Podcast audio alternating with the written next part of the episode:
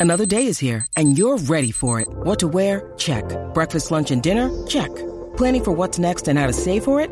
That's where Bank of America can help.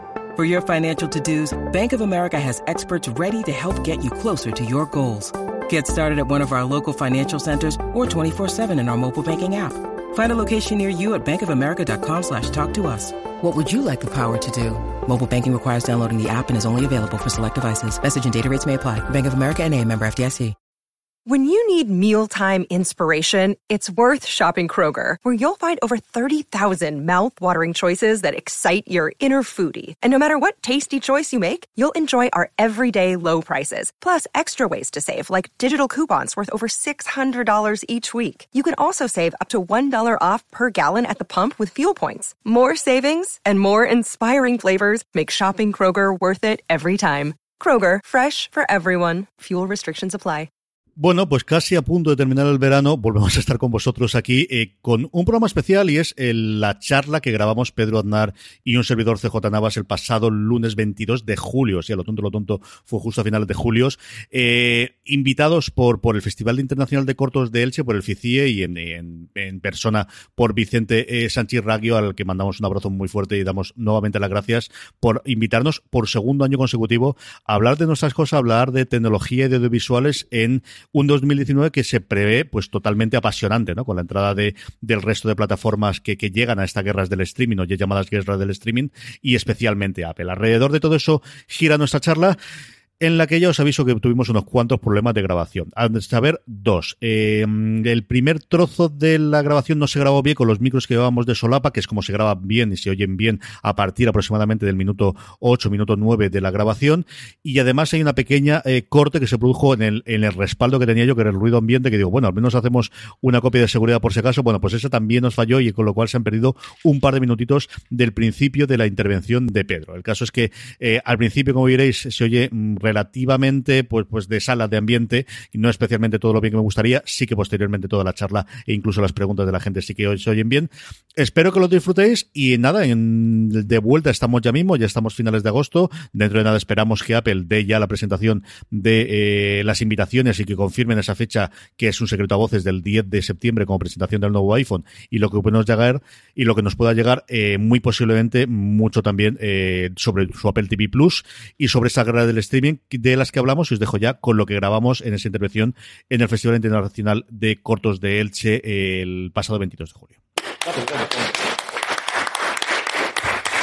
Muy bien, pues eh, empiezo yo como siempre, ¿no? Venga. Ya bien me autoasigno esas cosas. Y así no cambiamos. Sí, pues no cambiar. Bueno, pues eh, en primer lugar dar gracias a, a la Fundación Plaza Mediterráneo y a Vicente Sánchez Racio, el primer, el que nos pueden invitar, ¿no? Al, al- al que es el, el Festival de Cortos de Elche, que al final lleva, pues eso, una barbaridad de tiempo y que es el segundo año que tiene a bien contar con nosotros y hablar un poquito de lo que solemos hablar de una cosa más, que es un programa, es un podcast, es un programa de radio por internet, en el que Pedro y yo, con regularidad, Con regularidad. con regularidad, dejémoslo ahí, hablamos sobre el mundo de las tecnologías, eh, el mundo de Apple. Y significativo para lo que es esta charla, desde hace un año y medio tenemos una sección todas las semanas, cuando grabamos cada semana, en el que hablamos del mundo de Apple y el mundo de visual, ¿no? de cómo es la entrada, porque al final es una de las patas más que tienen. Eh, el año pasado estuvimos hablando de la idea de que Apple entraba y hicimos un repaso global de todas las series, sobre todo series, es una de las cosas que hablaremos ahora que tenía ya en marcha, y hablábamos de más de una veintena que tenía en julio del año pasado. Eso ya es una realidad, ya está totalmente confirmado por ellos en una presentación que hicieron en la pasada primavera. Y la charla de este año, el título es un poquito largo, un poquito no, un bastante largo, y lo único que tiene dos líneas de todas las cosas que hay aquí, las actividades transversales. Eh, lo titulamos Novedades de Apple en la producción de contenidos audiovisuales. Está ahí bien. Vamos a la segunda parte de lo que vimos el año pasado. Y luego, y esto me empeñó yo especialmente, que era y su papel en las guerras del streaming. Porque al final, yo creo que no se puede comprender el papel de Apple si no vemos también cuál es el, el entorno en el que nos estamos moviendo y por qué una compañía, pues la primera que llegó al trillón de dólares eh, españoles de cotización, mejor dicho, al billón de dólares españoles o al trillón americano de cotización, que vende los casarritos de toda la vida o que se ha metido en servicio decide meterse en contenidos audiovisuales. ¿Qué tiene en el 2018 barra 2019 el contenido audiovisual, especialmente las series de ficción, para que una compañía que tradicionalmente no se ha dedicado a eso, igual decida dedicarse a eso como otras? ¿no? Nosotros hemos dividido la presentación en cuatro partes. Aproximadamente para ir turnándonos y hablar cada uno de nosotros de lo que creemos que más dominamos, aunque luego al final nos interrumperemos constantemente, hablaremos entre nosotros. Y sobre todo con idea de no hacerlo demasiado aburrido y permitir que, que, preguntéis ¿no? y que habléis, que yo creo que al final es la parte que nos puede interesar más. Nuestra idea es que nos vayamos más o menos hasta las 8 aproximadamente haciendo una introducción, como os digo, en esta cuarta parte, y que aparte de ahí dejemos la mesa abierta para que habláis, que si no nos preguntéis, que nosotros tenemos jura para rato y podemos hablar mucho rato más. ¿no? Vamos a estar varios días, si queréis. la parte inicial, la idea es hacerlo compartida y hablar un poquito de la evolución tecnológica hacia el streaming, de por qué ahora, qué es lo que ocurre ahora y qué ha traído Internet como modificación. Es decir, esa es una modificación tecnológica igual que ha ocurrido muchas desde que empieza a ver lo audiovisual con el cine, o si queremos en los años 50 con la televisión, ¿qué tiene de distinto Internet para que todo esto se ha modificado y cómo eso al final llega al streaming? Luego la idea es que Pedro hable un poquito del papel de Apple, ¿no? Y del papel que Apple ha tenido en la industria audiovisual, que es mucho más de lo que posiblemente al principio podemos pensar, ¿no? Sobre todo, yo creo que aquí lo que tiene es que ha habido un gran peso en Estados Unidos que en España no ha llegado. Sí llegó la parte de la música, pero no tanto la parte audiovisual y cómo han cambiado un poquito la estructura en los últimos tiempos. Yo me meteré en mi tema favorito de los últimos tiempos, que son la guerra del streaming, y diré por qué son guerras si no es guerra, y, qué es lo que hay ahí, quiénes son los que combatientes, y quiénes son los ganadores, y quién pueden ser los perdedores, y qué es lo que hay, como veo yo el panorama a día de hoy. Y luego hablaremos un poquito de España, porque al final muchas de las cosas ahora contaré de lo que vamos a hablar y lo que no vamos a hablar al principio. Solemos tender mucho Estados Unidos, que es lo que al final tenemos más información y más conocemos, pero el panorama español, igual que cualquiera de los locales, tiene su importancia porque tiene sus jugadores clásicos, tiene su televisión española, tiene sus dos medios eh, eh, con canales en abierto muy importantes, tiene toda la estructura previa, pues que en su momento viene de Canal Plus, era como Vistar Plus, y que tiene su, pues yo creo que su problemática que podemos comentar. ¿no? Antes de eso, yo sí que me gustaría, Pedro me ha dicho, pero esto lo vas a decir, esto es para nosotros. Yo, la idea es para nosotros, pero decirlo, ¿no? ¿De qué vamos a hablar y de qué no vamos a hablar? Vamos a hablar, y yo os he dado fundamentalmente del mercado americano y del mercado español, porque son los que dominamos. O sea, Bélgica tiene que ser apasionante, y no os digo nada Noruega, hablar de la televisión noruega, pero no podemos ser expertos de todos. Y yo, sinceramente, más allá del Nordic Noir y de que de vez en cuando los belgas hacen alguna serie que se vende muy bien en Francia y alguna cosa también de misterio, no dominamos. Entonces, sí que lo que podemos hablar un poquito es de Estados Unidos, porque primero, la gran mayoría de las empresas de las que vamos a hablar tienen su sede allí, y segundo, el 80% de las producciones que van a llegar internacionales siguen siendo de ellos, pues tiene peso, y luego el caso español que conocemos. ¿no? Que nos vamos a entrar en series, y eso no quiere decir que no haya otros contenidos, es decir, el fútbol sigue siendo una cosa absolutamente fundamental cuando pensamos en entretenimiento de visual, pero nuevamente yo creo que sería una charla totalmente distinta de por dónde van a ir los derechos deportivos en el mundo del streaming, qué papel va a tener DAZN, a diferencia de los operadores tradicionales, que nos daría por otra charla, pero no es nuestro objetivo hoy. Tampoco hablar de películas, yo creo que ahí nuevamente también tenemos esa dilutiva de cómo rompe Netflix, cómo se hace con respecto al cine tradicional, que también daría por un debate que podemos entrar si queréis en las preguntas, pero que tampoco era nuestro objetivo dentro de la charla, el peso que tienen otros especiales como stand-up, el mundo de la animación, que es un mundo eh, riquísimo y también con muchísimo peso, pero que nuevamente yo creo que al final, cuando hablamos, vamos a hablar fundamentalmente de series y de series de eh, ficción con personajes reales, que es lo que al final parece que eh, tiene su peso fundamental en el que pensamos cuando hablamos de las compañías nuevas. Luego, que siempre va a haber excepciones, nosotros vamos a hablar siempre de lo general, ¿no? de lo que conocemos, y siempre vamos a encontrar excepciones. En algún caso lo, lo daremos, y si no, bueno, pues siempre tenemos para cualquiera una de las generalidades excepciones. Y luego, y esto sí que es un firme propósito mío, trataremos de huir de el caso, el anécdota o el caso particular generalizado, que es una cosa que yo creo que tanto en el mundo de la tecnología como en el mundo de las series es algo constante. ¿no? Cada vez que una subida de precios de Netflix es como yo no voy a pagarlo, nadie va a pagarlo y de repente va a caer el 40%. O es que en mi casa eso no funciona así, entonces nadie funciona. Ya, bueno, en pasa igual. es exactamente lo mismo, ¿no? Igual. Si cuando sale un nuevo iPod o sale, por ejemplo, cuando salió el iPod Touch, yo recuerdo un montón de gente, bueno, esto no se va a vender, si es que mi cuñado no lo compra. Es decir, no sé, igual hay más gente.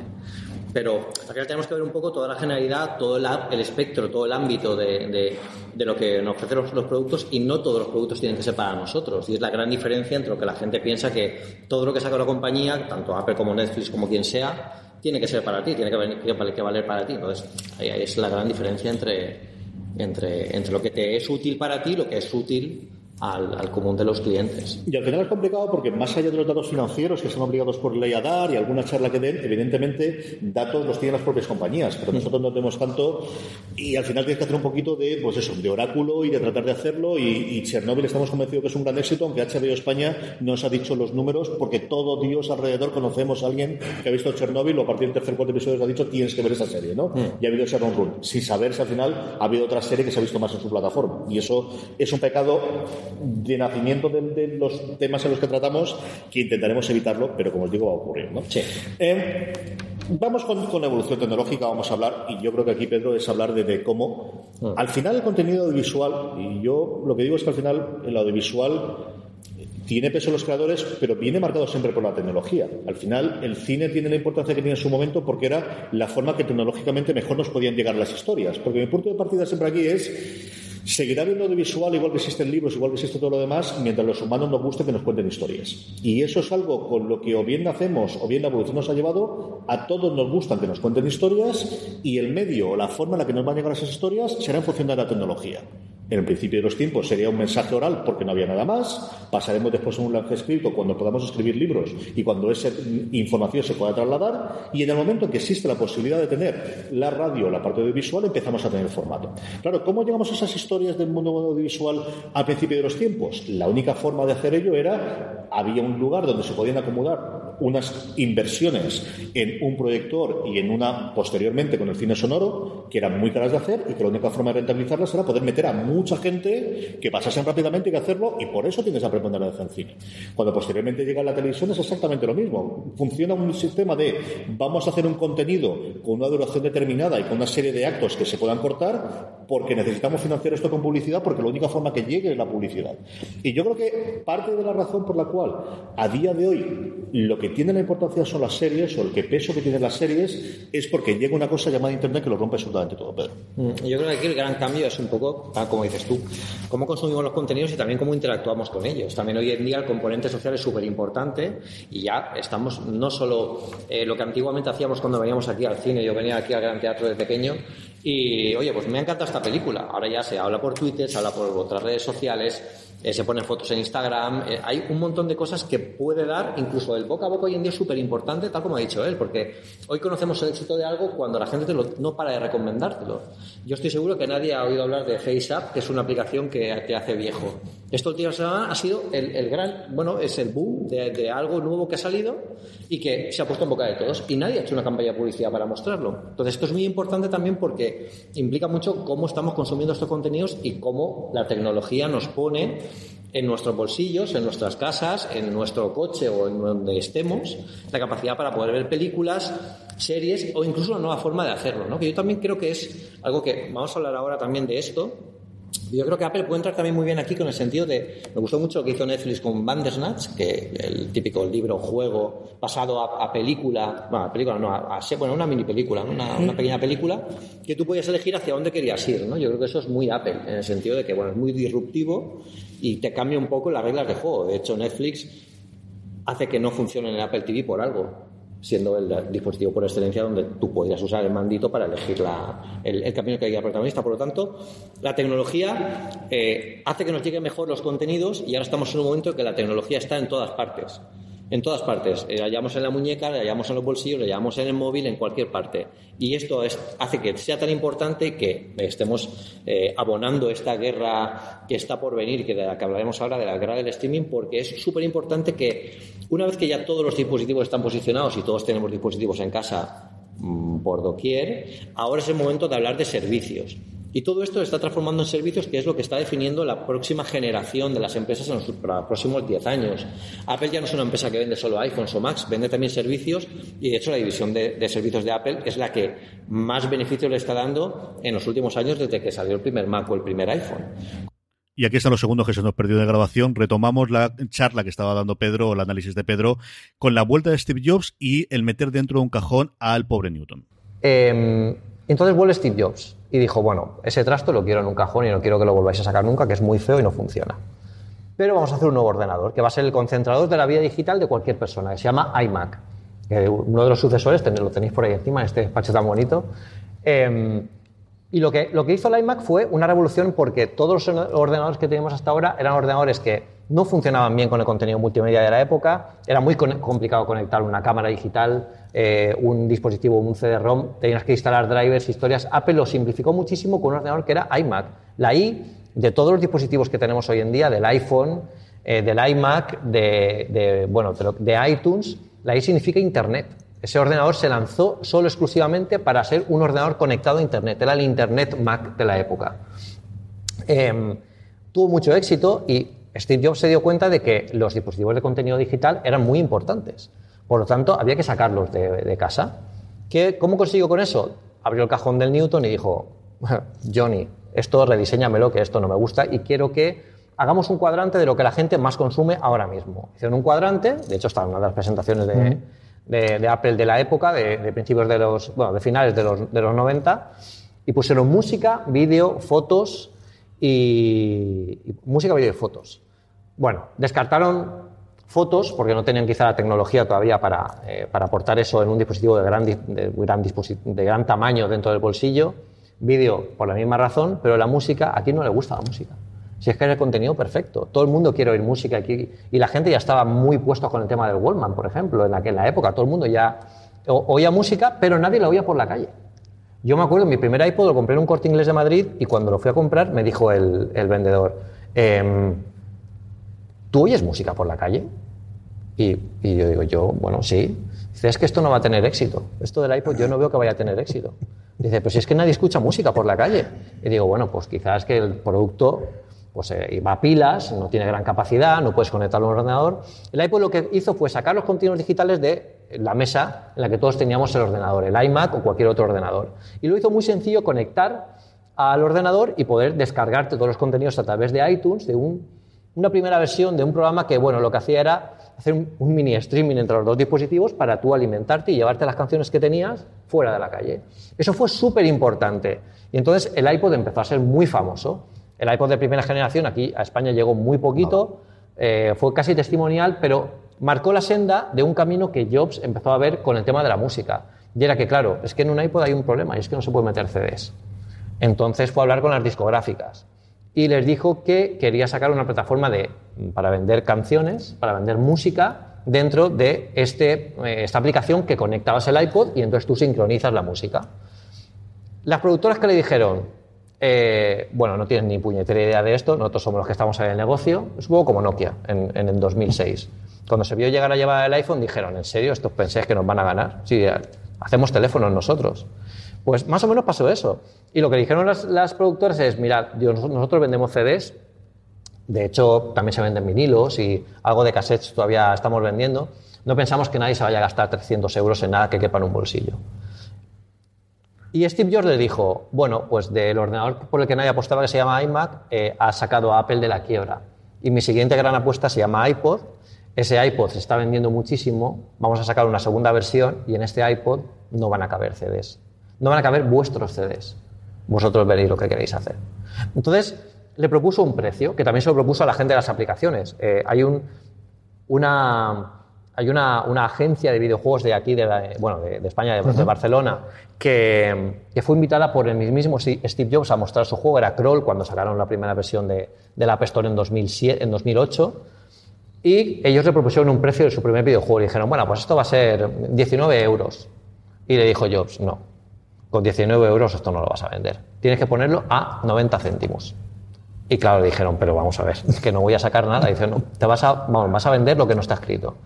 Acertaron, porque las aplicaciones, el sentido que tiene es que es una compra casi impulsiva. O sea, tú no te piensas, tú no te piensas, cuando pasa una aplicación de un euro, tú no te, no te la piensas más de dos segundos.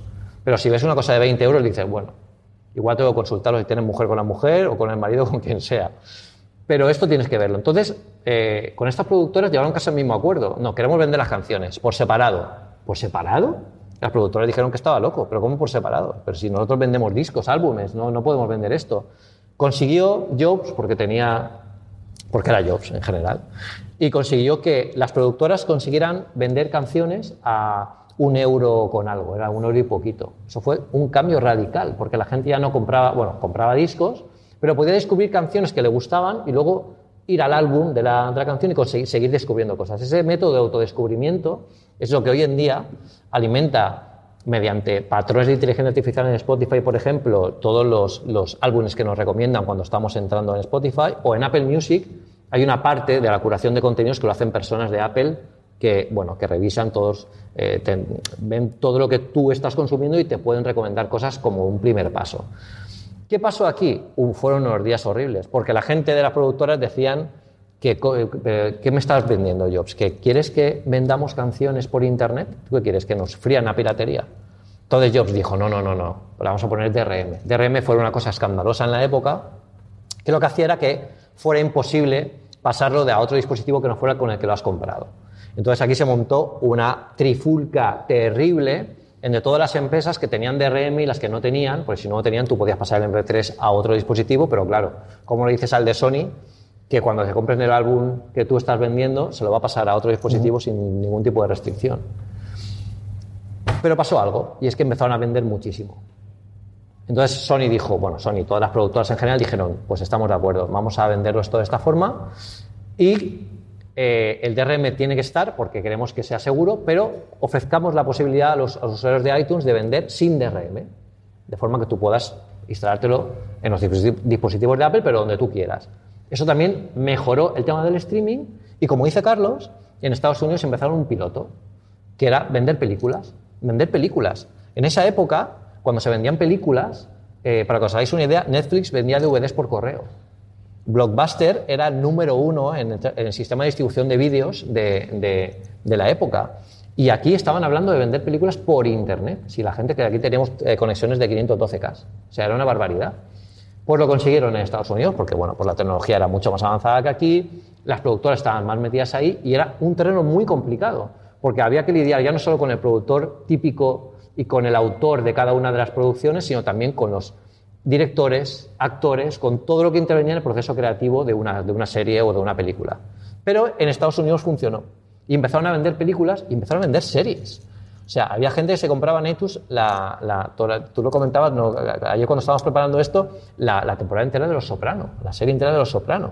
O sea, Ahí es una de eras- las series míticas. Era especialmente conocido eso, gente que tenía que no tenía la suscripción de HBO, que era lo fundamentalmente de Showtime, y quería ver la serie del momento, que era Sexo en Nueva York con Los Sopranos fundamentalmente en el cambio del, del siglo, y, y a través de iTunes poder comprar, yo creo recordar que era dos dólares entonces lo que había en SD, evidentemente, Exacto. en HD, comprar las series, cosa que aquí en España jamás llegó. Eso no llegó. Si teníamos que comprar algo, teníamos que tener una cuenta de iTunes eh, americana y tenemos que comprarlo desde aquí.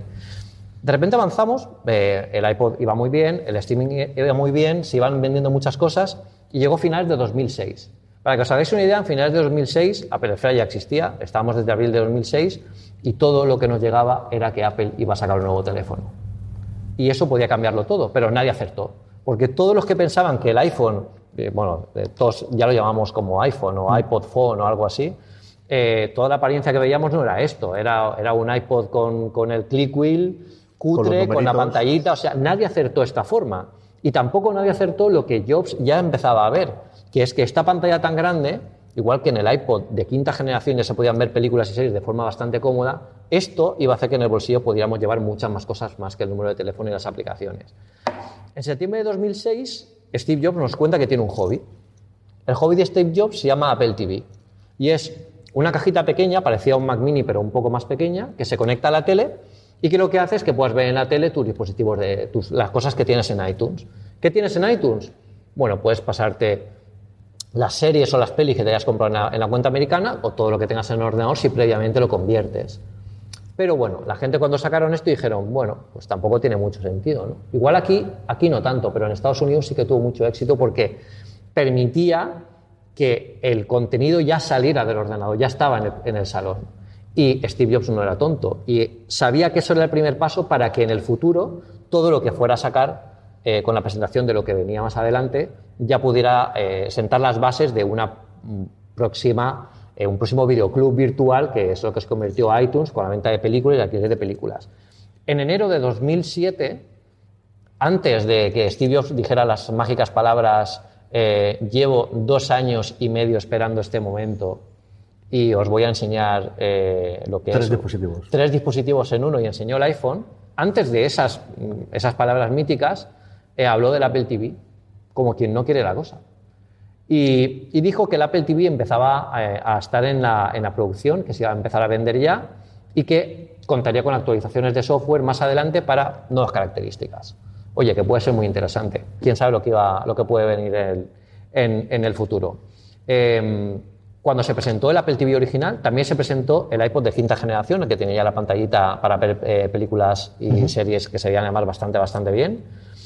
Y también se presentó la llegada de las películas a la, a la iTunes Store. Aquí fue en el momento en el que, present- la que lo presentó en septiembre de, 2000, de 2006. Y de repente llegó el iPhone. Y el iPhone llegó, llegó todos los años siguientes del iPhone y toda la evolución del iPhone, que lo que, lo que hizo fue que llegaran las aplicaciones, que las aplicaciones ya no salieran, estuvieran solo en el dispositivo, sino que también llegaran al escritorio que tenemos en, el salón con el Apple TV. Apple fue metiendo, antes de que, llegaran las aplicaciones, incluso pequeñas mini aplicaciones como las cuentas de punto Mac, podíamos ver Flickr en el, en, en el Apple TV, que era como un primer paso en streaming, porque estábamos viendo fotos en streaming realmente con el Apple TV. Y empezamos a ver muchas más cosas, pero claro, eh, tenemos que comprar películas. Y Apple empezó a sacar que con las próximas versiones de iTunes ya pudiéramos las, comprar las películas incluso con el Apple TV. Eso fue el primer gran paso de la independencia del Apple TV con respecto al Mac, que hasta ahora siempre había estado atado. Y si os dais cuenta, es más o menos lo que pasó con el iPhone. El iPhone siempre había estado atado a un, a un ordenador y yo ahora mismo no hace falta tener un Mac ni ningún ordenador para tener un iPhone. Pues es completamente independiente. Está pasando lo mismo con el Apple Watch, eh, está pasando lo mismo con el iPad y, y posiblemente pase lo mismo con, con muchos más servicios. Pero todo esto ha seguido creciendo y mientras tanto hay otros players que han estado entrando aquí. Ha, ha entrado Netflix, ha entrado Amazon, ha entrado HBO. Bueno, sería de locos entrar en este mercado ahora. Porque ¿quién va a ganar a Netflix? ¿O a Amazon o a HBO? Bueno, pues de la misma forma, ¿quién iba a ganar a Nokia o a BlackBerry en 2007? BlackBerry menospreció la salida del iPhone diciendo que no podía existir una tecnología que con esta pantalla durara más de una hora la batería. Pues más o menos es lo que ha pasado aquí. ¿Cuál es la diferencia? que Apple sabe perfectamente que no van a ser nunca los primeros, Apple nunca es el primero en llegar prácticamente a nada, pero siempre acaban, son los que acaban definiendo la tecnología lo que, el producto que ponen encima de la mesa. Bueno, pues en marzo de este año, en lugar de presentarnos lo que todos esperábamos, yo me recordó mucho la presentación del iPhone porque mm, no se presentó lo que pensábamos todo el mundo que iba a presentar.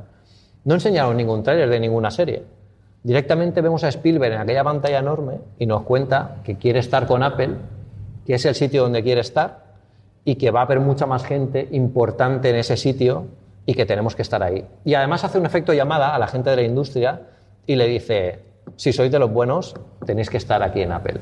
Y van a ofrecer, con, eh, Apple va a ofrecer gracias a esto los Apple Originals, que es la gran diferencia con todas las demás compañías, y es dotar de recursos, recursos Apple les sobra bastante, a estas compañías para que puedan hacer, a, estas, a, estos creadores, para que hagan lo que siempre han querido hacer y no le pone restricciones de que no, voy a hacer ahora una serie basada en los años 80 que está de moda, porque yo creo que como compañía me viene bien. No, yo le doy a JJ Abrams una serie y le digo, toma la pasta, haz lo que quieras hacer, yo te lo voy a publicar. O a Steven Spielberg, con cosas como Amazing Stories, que es una cosa eh, buenísima de hace un montón de años que puede volver otra vez ahora en, en, Apple TV Plus. ¿Y qué han creado? Han creado el grupo de la resistencia han creado lo que antiguamente cuando usábamos un Mac y nadie llevaba manzanas pegadas en los coches, éramos los, los, raros, ¿no? Eran el streaming para el resto de nosotros, lo, que es la, la, la, famosa tagline de aquella época, que era el, el, el Mac, que es el ordenador para el resto de nosotros. Y cuentan con cosas como Spielberg, como Oprah, Reese Witherspoon, que es también una actriz que está muy puesta en esto, Jennifer Aniston, Steve Carell, JJ Abrams, o sea, es gente muy potente que va a hacer cosas que solo van a estar en Apple, van a ser solo Apple Originals y está apostando tanto por esto que yo os puedo decir que estuve en California en, en junio en la conferencia de desarrolladores eh, y claro, esto no se ve, eso contaba Carlos el, el otro día. Eh, el, el, no era el Apple Park, el Apple Park es, es más pequeñito, bueno, más pequeñito en, en, en términos Apple Park, ¿vale? Solo caben mil personas en la sala y es bastante grande. En esta sala que estábamos en San José es una sala de prensa, una sala de un teatro enorme que tiene la alcaldía de San José y caben 3.000 personas. No se veía de lado a lado de la sala, no se veía, todo eran sillas y todo era una pantalla enorme. Y de repente ves como los iconos de las aplicaciones van como revoloteando por ahí, se van como centrando en el escenario. Y claro, pues ahí es la conferencia de desarrollo que van a enseñar. Pues van a enseñar el Xcode, las herramientas de desarrollo, tal. Y de repente sale Steve Jobs y nos dice que, uno de los hitos más emocionantes en la historia de la humanidad es eh, que el hombre llegue a la luna. Y pone un tráiler de una serie que ahora está muy de moda porque, bueno, se han cumplido 50 años de la llegada del hombre a la luna, que es For All Mankind, que es una serie espectacular que yo recuerdo que cuando la pusieron en plena conferencia de desarrolladores, la gente que estaba al lado mío me decía, ¿están poniendo una serie? ¿Están poniendo el trailer de una serie en la conferencia de desarrolladores? Pues sí. Pero es que además la imagen fue icónica, porque te puedes encontrar a Tim Cook en aquel hiperescenario enorme, eh, con toda la atención del mundo, porque era una conferencia muy importante para Apple eh, en la que ha sido este año, y de repente lo que te ves detrás de Tim Cook gigante son las palabras For All Mankind, para toda la humanidad, que dice, señores, bienvenidos al primer tráiler del primer Apple Original. Eh, va a ser este. Eh, el tráiler es completamente espectacular, además cautivó a toda la gente, todos los geeks que habían allí. Es un tráiler que muestra la llegada del hombre a la luna. Lo que pasa que con la pequeña diferencia que cuando plantan la bandera en la luna no es la norteamericana, es la rusa. Es un mundo distópico en el que son los rusos los primeros que llegan a la luna y eso lo cambia todo en el mundo. Entonces, ese tipo de producciones es el que la gente alucinó y la gente estaba hablando de esa serie después de la conferencia de desarrollo cuando habían sacado cosas como iPadOS y como cosas muy, muy chulas. O sea que, para que os hagáis una idea de la importancia que ha tenido todo esto y lo que estamos llevando del antiguo hobby de Steve Jobs del Apple TV que tenía por ahí, llamaban hobby porque no le prestaba mucha atención. De hecho, decían que estaban a punto de cancelarlo mm, dos o tres veces, incluso se decía que iban a sacar una televisión de Apple. Una televisión marca Apple, la tele con el logotipito de Apple. En su momento habían rumores de todo tipo, nadie acertó y al final fue esto lo que, lo que, lo que salió. Y estamos aquí hoy en día eh, con gente de este calibre a punto de salir, de sacar en otoño. Yo creo que hoy estamos a 22. Queda un mes para que salgan las invitaciones para prensa para la Keynote del iPhone, que saldrá a principios de septiembre.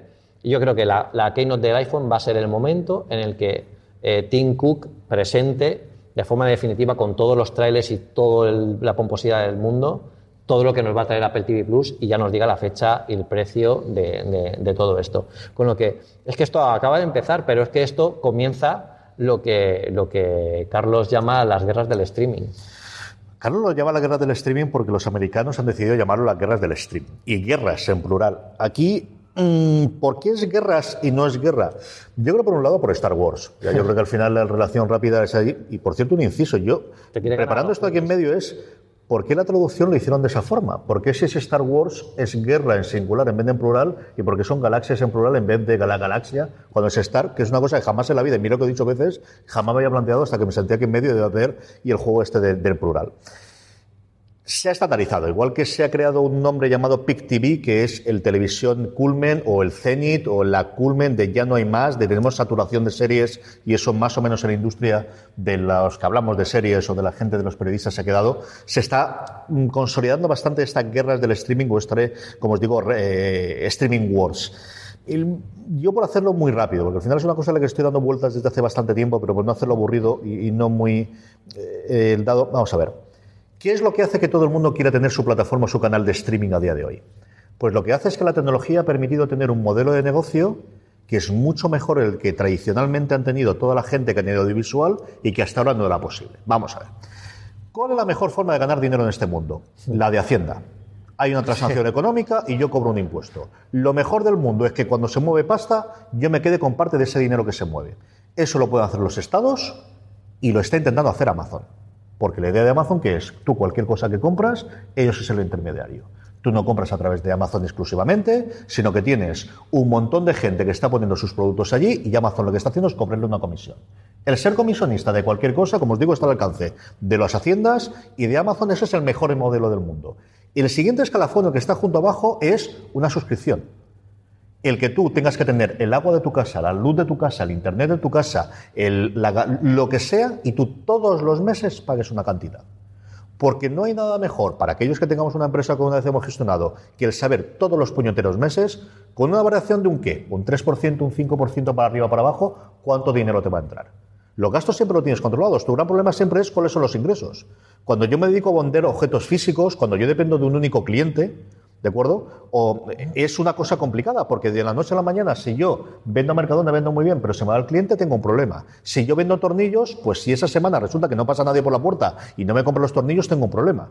Lo mejor que yo puedo tener es una suscripción de un precio relativamente bajo para los ingresos que tienen mis clientes y tener muchos clientes. Porque si tengo tres o cuatro clientes tengo un problema y es que como se vaya uno se va el 20% de los ingresos. Si yo tengo millones o decenas de millones de clientes, el que suba un 1 o un 2% para arriba o para abajo hace que yo más o menos pueda funcionar. Eso era una cosa que en el mundo visual era imposible. La forma que yo tenía en el mundo visual de rentabilizar era, una, estrenamos en cines y cobramos mucho dinero de la gente que viene a ver el cine, la mitad aproximadamente lo que se queda la distribuidora, y luego sí, rentabilizamos por merchandising, y eso el que lo inventa es precisamente Star Wars, y rentabilizamos por licencia posteriores, y vendemos a televisiones por una posterior, y lo hacemos lo que queráis. Pero eh, nos la jugamos. Y antes no la jugábamos al primer mes, pero ahora no estamos jugando el primer fin de semana. Si no funciona, estamos palmando un porrón de pasta. O justo el otro extremo que era publicidad. Nosotros estrenamos en una televisión que requiere una licencia concreta previa, que no puedes hacerse en todo el mundo, que podemos hacer en un lugar donde se pueda hacer, y podemos recaudar, si nos ve mucha gente, el poder hacer esa parte, recaudarla. Hasta ahora no había una posibilidad en la que millones de personas nos pagasen una cantidad razonable para sus ingresos medios, entre 5 y 20 dólares, que es lo que tenemos ahora, y nos puede hacer. Y eso, el Internet del 2019, no en el 2006. En 2006 el Internet que teníamos no me permitía ver una serie en streaming como conocemos a día de hoy, de le di un botón y ahora empezamos a ver el primer episodio de Stranger Things. Me permitía comprarlo. Me pedía comprarlo y descargarlo. Y verlo al rato. Y verlo cuando funcionaba o tenías un buffer, pero tienes que hacer y en tu casa. No evidentemente por ahí porque ni teníamos wifi ni teníamos una red de 3G o 4G que me lo pueda mantener. Pero ahora sí. Lo que están viendo todas estas plataformas, compañías, contenedores, si lo repasamos un poquito, es yo ahora tengo la posibilidad de, con el mismo coste, servir a un usuario o a 10 millones de usuarios. Porque el coste es más o menos el mismo. Es la otra gran cambio de Internet. Teniendo la inversión en servidores, yo servir a mil clientes, a un millón de clientes o a 10 millones de clientes, a diferencia del mundo físico, que vender 10 mesas o 100 mesas de estas hace que yo tenga que construir más mesas y tenga que empaquetarlas y meter en una furgoneta o un camión o en un tráiler y llevarlas al sitio, el que yo tenga Stranger Things y Netflix lo distribuya a 10 millones de personas o a 50, le sale exactamente igual de caro. Que es mucho dinero en servidores, pero servir a 10 o 50 le cuesta exactamente lo mismo. Y todo Dios quiere ese modelo de negocio, porque además no se acaba mañana, sino que cuando ellos hacen los cálculos con la hoja de Excel, lo que hacen es, y esta persona va a estar suscrito por mí, ¿durante cuánto tiempo? Hasta el infinito y más allá, como diría eh. Yo espero que hasta siempre, porque siempre van a querer contenido visual, porque a todos los humanos, me remonto al principio de mi charla, que siempre me gusta decir, nos gusta que nos cuenten historias, creo que va a estar, si yo le doy lo suficiente, si yo le sigo dando razones para seguir suscrito, todos los santos meses pagándome sus 5, 8, 10, 15, 20 dólares. Y no hay mejor negocio que ese, como te decía antes, quitando que yo se hacienda. Esa es la razón la que yo entiendo que él hace que todo Dios y su hermano a día de hoy su objetivo sea crear su canal de Disney, su canal programa de streaming. A diferencia de hace cuatro años, que el objetivo de todo el mundo era hablar con Netflix y ver qué le pagaba por su contenido. Lo que hicieron hace cuatro o cinco años Disney, NBC Universal, todas las que ahora están saliendo del catálogo, los dueños de Friends, los dueños de The Office, los sueños de todos, de todas las series que estamos hablando, es hablar con Netflix, decirme cuánto me pagas por unas series que la rentabilidad que le estoy dando ahora es vender los DVDs. Sí, vendo DVDs de Friends, pero ¿qué hago con ellos? ¿Dónde las pongo? ¿Las vuelvo a poner a las 3 de la mañana? ¿Las pongo en prime time? No. La otra cosa que me ha permitido Internet es nuevamente un contenido que antes yo tenía que poner en una emisión concreta, en una hora concreta, y me ocupaba ese hueco, ahora está disponible cuando quiera y como yo quiera. Y eso le da, de repente, un valor a series que valieron muchísimo momento en su emisión inicial, que valieron bastante dinero en su emisión en DVD, que valían muchísimo dinero vendiendo solo un canal de reposiciones y que podíamos tener lo posterior, una cantidad indecente de pasta a día de hoy porque puede verlo en cualquier momento.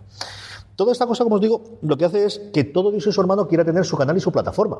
Y esa yo creo que cuando se habla de burbuja de las series, yo creo que no existe una burbuja de series en cuanto a producción de series, porque hay esa demanda, porque alguien está pagándolas, sí que, y en eso coincido, va a haber una burbuja de plataformas y de canales en streaming. De todo el mundo cree que yo voy a ser alguien que pague en cinco. Porque no el secreto mejor guardado, sino la gran duda o la que va a marcar yo en los próximos 3 o 4 años es un número. Es cuánto canales en media estamos dispuestos a pagar un usuario medio. Y que eso sean dos o sean cinco, Va a cambiar absoluta y totalmente el esquema. El que nosotros estemos dispuestos a pagar Netflix y tener YouTube, que es gratuito, y nada más, es un campo de juego totalmente distinto que si en media el usuario, no cada uno de nosotros, sino en media, cuando yo hago los cálculos y vean España, ¿cuál es la media de dinero, por un lado de dinero y por otro lado de servicios que va a tener? Porque aquí ya no solo es un tema de dinero, es, es que ya tengo seis suscripciones, ¿cómo voy a hacer una séptima? Pero si son 3 euros más, si son 4 euros más, ya, ya. Pero ese mental de, ¿para qué voy a tener una suscripción más si no voy a utilizarla? Mm, Tiene ese doble juego. De por un lado es dinero y por otro lado es el número total de suscripciones que yo estoy dispuesto mentalmente a, voy a hacerme una suscripción más. Y como eso lo saben ellos perfectamente, lo que quieren es llegar el primero. Apple acelera todo cuando sabe que Disney va a llegar en el 2020. En- ahora eh, HBO, mejor dicho, su dueño nuevo en Estados Unidos, AT&T, decide lanzar HBO Max porque sabe que Disney llega en el 2020 y quiere hacer la prueba en el 2019. Y Apple llega en el 2019 porque todo el mundo quiere ser alguien de los que compremos. Es mucho más sencillo, lo mismo que la telefonía en su momento, os acordados todo cuando llega el móvil. Al principio era vente con nosotros, vente con nosotros y luego cámbiate. Pero al principio era captar clientes como fuese.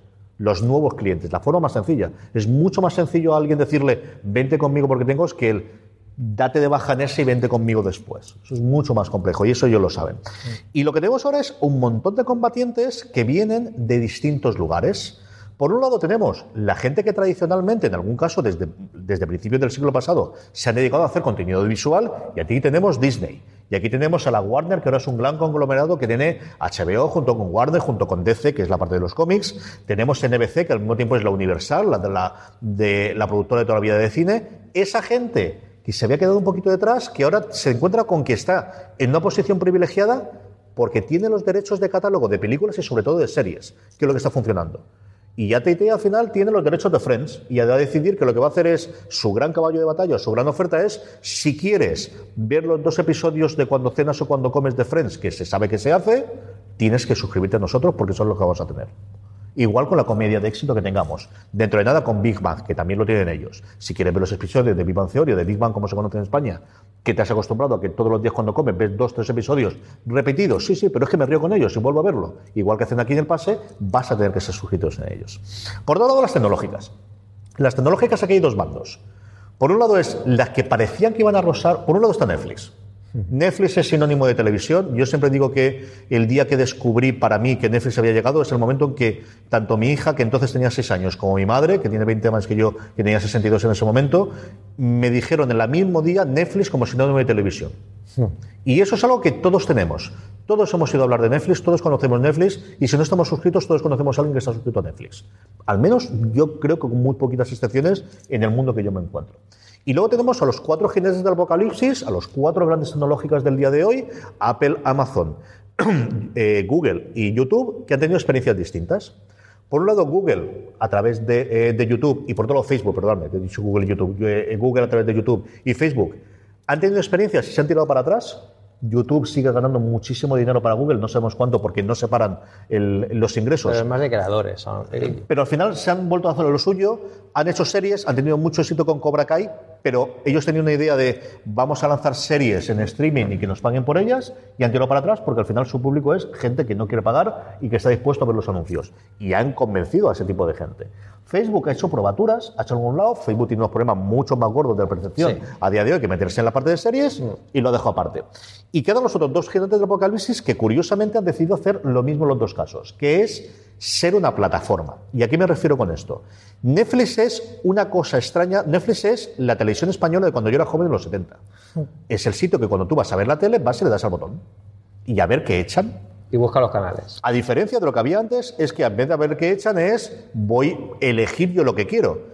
Pero Netflix lo que trata de conseguir, y yo creo que lo está consiguiendo en muchos de los casos, es que sea el sitio por defecto de si yo me siento y enciendo la tele o cojo la tableta o cojo el móvil y tengo 5, 10, 20, 25 minutos, por defecto voy ahí a ver. Y ahora veré qué es lo que encuentro. Ese lugar de, es el primer lugar en el que yo pienso. Yo no pienso voy a ver la tele, voy a encender Netflix y a ver qué encuentro, a ver qué me recomienda hoy, o voy a ver la serie que me dejé ayer. Esa es la plataforma de Netflix. Yo soy el lugar por defecto. Y por eso tenemos series, igual que tenemos películas, tenemos estándar, tenemos documentales, tenemos realities, tenemos absolutamente de todo. Porque yo no quiero especializarme. Quiero ser lo que es la televisión española de los 80, que lo veía porque no hay otra cosa. Ahora lo veo porque siempre encuentro algo para mí. Mejor, peor, semipensionista, pero lo encontraré para mí.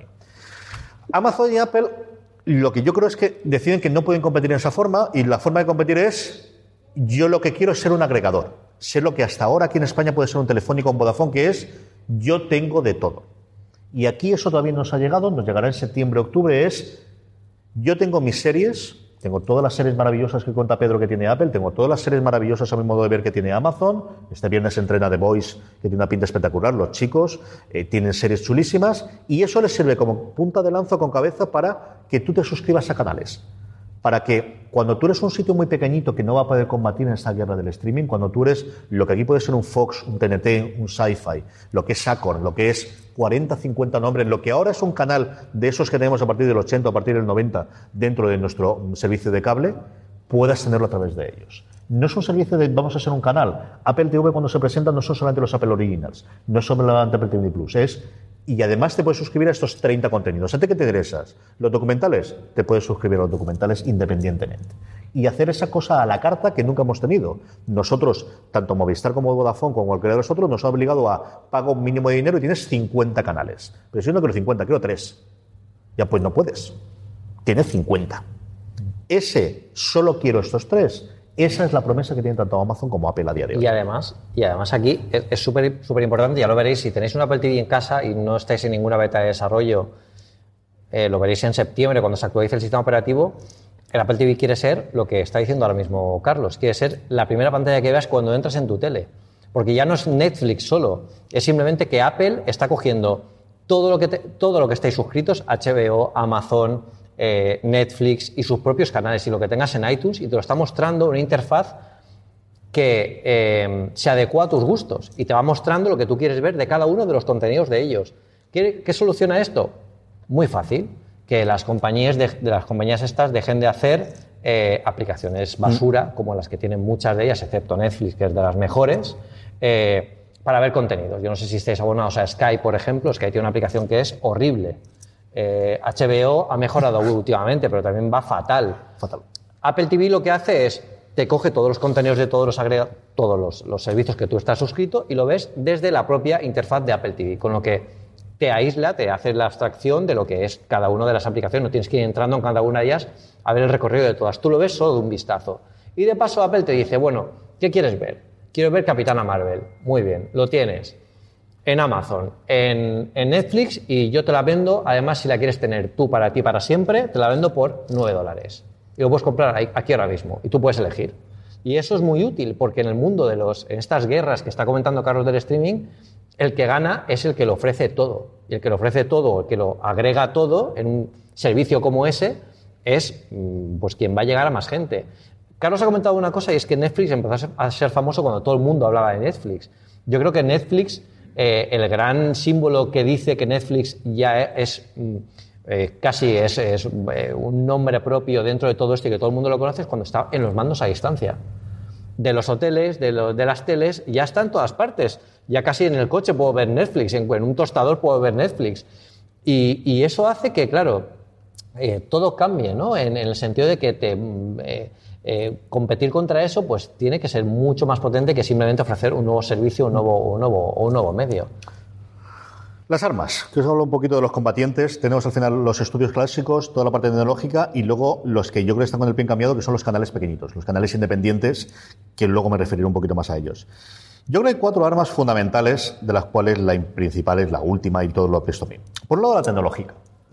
El hecho de tener una mejor aplicación, que vaya más rápido, que vaya mejor, que vaya al este, al final, el state of the art, la que todos decimos que es la mejor la de Netflix, y ahí podríamos discutir. La peor, con diferencia para mi modo de ver, la de HBO en España, en Estados Unidos es un poquito mejor. Y aquí, perdón, hago un inciso. Netflix no solo es una compañía que nos enseña, que nos trae cosas en streaming. Eh, yo no sé si lo sabéis, pero si estáis utilizando algún banco, posiblemente ese banco esté utilizando las APIs, o sea, las funciones que desarrolla Netflix para contenidos en streaming, que son tan avanzadas que Netflix las ofrece a compañías que quieran utilizarla para cualquier tipo de, servicio en streaming. Si vais a sacar dinero de un cajero de un banco, estáis posiblemente utilizando servicios de Netflix, no de Netflix como la compañía de vídeo, sino Netflix como proveedor de tecnología que ofrecen una capa de tecnológica brutal para transacciones bancarias o para eh, páginas web que requieran una alta demanda de contenidos. O sea, Netflix no solo es lo que, lo que dice Carlos, y detrás tiene una inversión tecnológica que muchas veces, eh, bueno, ensombrece a todas las demás, por supuesto. O sea, que es mucho más que, que solo eso. Pues eso es la que es el top de tecnología, aunque la aplicación siempre pueda ser mejorable o no. No. En la HBO, desde luego que sí, porque es muy mala. A nivel tecnológico, yo creo que solo hay uno que le puede hacer sombra cuando llegue, que es Disney. Disney compró hace tres años por unos 3.000 millones de dólares una compañía que se llamaba BAM. Eh, originalmente era una compañía que había montado para el béisbol. El béisbol es un deporte muy curioso, aparte de porque me guste, porque es un deporte que se juega 162 días al año y se tienen 30 partidos simultáneos. Entonces, desarrollar la tecnología para poder ver que la gente se conecta al mismo tiempo, simultáneamente, y que puedas tener todas las cámaras de partidos distintos, era tremendamente complicado. Entonces, esta gente empezó haciendo el streaming de, de béisbol y dijeron, bueno, pues ya que lo hacemos con esto, podemos hacerlo con cualquier contenido visual. De hecho, cuando en la cuarta temporada de Juego de Tronos, no me acuerdo si en la primera o último episodio, se cae HBO en Estados Unidos, HBO despide a todo el equipo que tenía de desarrollo tecnológico y lo que hace es subcontratar a MBLBAM, Disney ve que estos son los estos y los compran. Y de hecho, yo creo que es la, la que al final va a montar el sistema y veremos cuando llegue Disney el funcionamiento que tiene.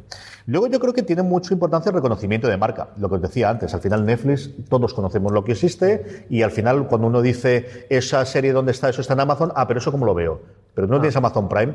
Sí, sí, sí, a mí me llegan los pedidos en dos días, pues entonces lo tienes. ¿Cómo que lo tengo? ¿Cómo es esto? Es decir, El conocer el efecto que tiene el que una serie esté en Netflix o no es algo totalmente diferente. Realmente a día de hoy sigue teniendo ese peso y esa capacidad. Y, Luego, sin, y sin embargo están haciendo cosas muy chulas. Amazon ha, co- ha confirmado, creo que de- durante el día de hoy, que van a hacer una serie del Cid Campeador. Mm. Y la van a rodar, o sea, a- al final el tipo de contenidos locales, que luego pueden exportar a otros países, pero que pueden funcionar muy bien, es lo que puede dar visibilidad a la marca y yo creo que Amazon está empezando a hacerlo así. Pero es cierto, te dicen que una, serie está en Amazon y yo, no sé si os pasa, pero seguro que se te pasa por la cabeza de decir, ay, pues si no está en Netflix igual no es tan buena, ¿no? Yo esa, y ahí nuevamente entramos en el terreno peligrosísimo de la anécdota, ese de si no está en Netflix yo no lo veo, pero eso no está en Netflix, es algo que a mí totalmente me ha ocurrido con la familia, con compañeros de trabajo o con la gente que habitualmente hablamos, o en el grupo de Telegram que tenemos, ¿no? Y yo creo que eso se puede generalizar. Luego, evidentemente, siempre tenemos la posibilidad de una inversión publicitaria o marketing. Aquí, si a mí me dijesen a día de hoy dónde quieres publicitar una serie y no hubiese problemas de dinero, yo lo tengo clarísimo. El problema es que no me lo dan.